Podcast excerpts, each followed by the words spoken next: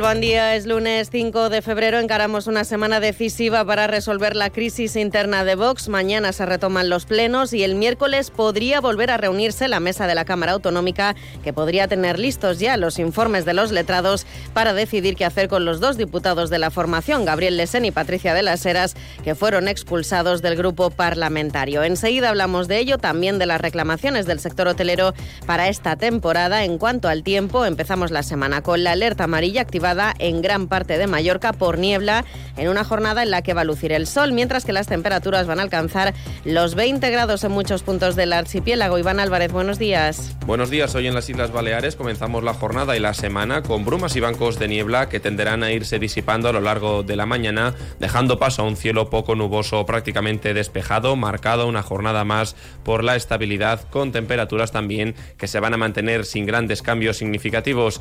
Llegaremos a los 18 18 grados de máxima en Palma, 17 en Mahón y en Ibiza y 16 en Formentera. Es una información de la Agencia Estatal de Meteorología. En deportes el fin de semana nos deja la derrota del Mallorca en Bilbao que sitúa a los bermellones a tres puntos del descenso y la victoria de la Unión Deportiva Ibiza que comparte liderato con el Castellón. Además el mallorquín Adrián Abadía ha conseguido un histórico bronce en el Mundial de Natación de Doha que le ha dado el billete para los Juegos Olímpicos. Se lo contamos en más de uno y Yes Baleas Noticias. El sector turístico de Baleares ya ha avanzado que el inicio de la temporada turística se va a adelantar este año, especialmente en algunas zonas de Mallorca como Palma o Alcudia, que prevén cerrar el mes con el 80% de ocupación. Sin embargo, el sector hotelero sigue manteniendo una de sus grandes reclamaciones para esta temporada, la necesidad de contar con más financiación a través de los planes estratégicos PERTE para la reconversión de zonas maduras. El delegado del Gobierno en Baleares, Alfonso Rodríguez, asegura en Onda Cero que considera necesario la ejecución de las ayudas públicas previstas para este año procedentes de los fondos europeos Next Generation y los planes de resiliencia y sostenibilidad turística para la reforma del destino obsoletos. Estamos hablando de 1.600 millones de euros que llegan a, Baleares, eh, de los cuales 8 de cada 10, por decirlo de alguna manera, se gestionan directamente desde la comunidad balear. Eso habla muy a las claras de la capacidad de acuerdo y de negociación del Gobierno de España con todos los gobiernos autonómicos y también, por supuesto, con el Gobierno de Baleares, porque la ejecución ahora depende de las administraciones eh, autonómicas e insulares y locales. Precisamente el Ayuntamiento de Calví ha confirmado su intención de recuperar los planes de esponjamiento de las zonas turísticas maduras del municipio. Magaluf será el primero de los núcleos que podrán beneficiarse a lo largo de la legislatura, después de someterse a un proceso de reconversión que ha implicado la reforma de la mayor parte de la planta hotelera. La Administración acompañará al sector privado de Magaluf en la senda hacia un turismo de mayor calidad. El alcalde de Calví, Juan Antonio Mengual, ha confirmado a Onda Cero que el consistorio ha iniciado conversaciones para adquirir un hotel de apenas tres alturas y varios locales comerciales con fondos procedentes del impuesto de turismo sostenible. Estamos en, eh, en, conversaciones preliminares para poder adquirir estos estos tanto locales comerciales que se podrían ser sometidos a derribo como eh, un hotel pequeño que también abarcaría en una zona madura que podría ser perfectamente eh, un espacio donde poderlo derribar y en su lugar pues o una plaza o un parking o si cabe también una posibilidad de, algún tipo de vivienda uh, de vivienda protección oficial. Además con asignación a la recaudación del impuesto de turismo sostenible, el Ayuntamiento de Calvia ya ha trasladado al conseller de Hacienda, Economía e Innovación, Tony Costa, una serie de propuestas entre las que destaca una rehabilitación de la finca del Galatzó que allí sí que se nos requiere una adecuación económica muy importante porque cuando hemos querido emprender todo lo que es un proyecto de Next Generation, de, poner en, marcha todo lo que es la climatización, cambio de, de, lo que es el tejado y una serie de adecuaciones que estaban previstas, nos hemos encontrado que tenemos que hacer unas actuaciones previas y vamos a requerir. Entonces, todo esto lo que vamos a hacer es un calendario durante los próximos años para que nos vayan ayudando. Son las 7 y 24 minutos. Bajan los precios con su frescura y hacen que suba mi temperatura. En Eroski bajamos cientos de precios para que suba tu aprecio. Como el kilo de mandarina, antes a 1,88€, ahora por solo 1,84€. Eroski contigo. No esperes a septiembre. La Universidad Nacional de Educación a Distancia abre el segundo plazo de matrícula hasta el 12 de marzo. Grados, microgrados, másteres y micromásteres. Infórmate en las sedes de la UNED en Palma, Mahón o Ibiza o matrículate en uned-illasbalears.net. UNED, la Universidad de Tots. Más de uno Illes Balears. Noticias. Onda Cero.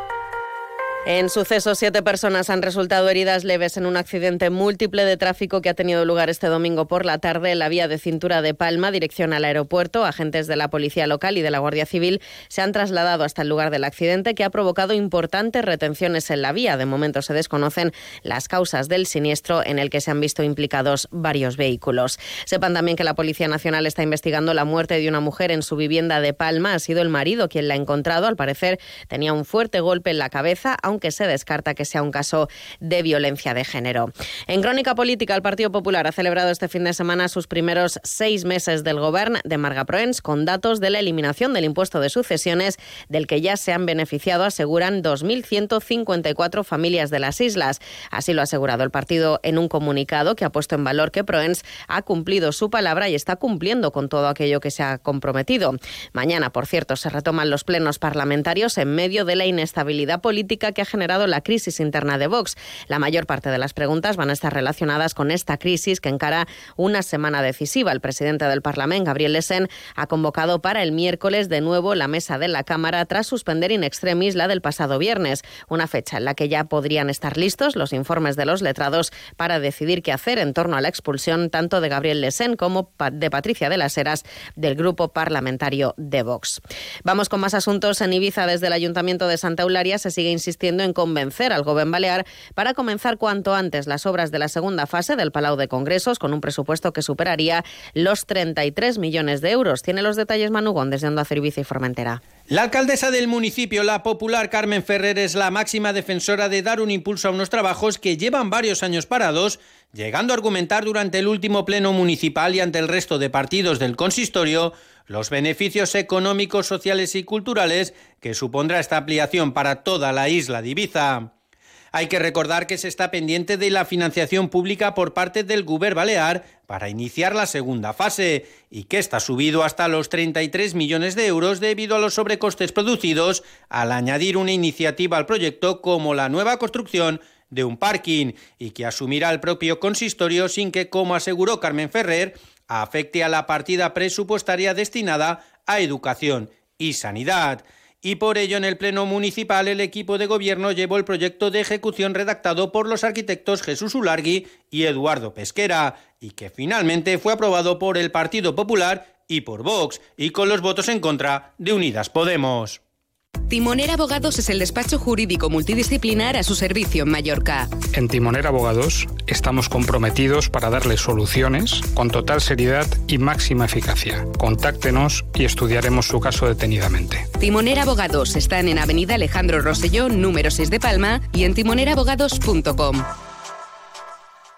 Hasta el próximo miércoles en Eroski, naranja con hoja granela 1,29 euros kilo, filete de ternera balear al corte a 12,99 euros kilo, dorada de 400 a 600 gramos a 9,95 euros kilo, jamón cocido Bonatura Argala al corte a 12,99 euros kilo. El mejor precio en supermercados Eroski.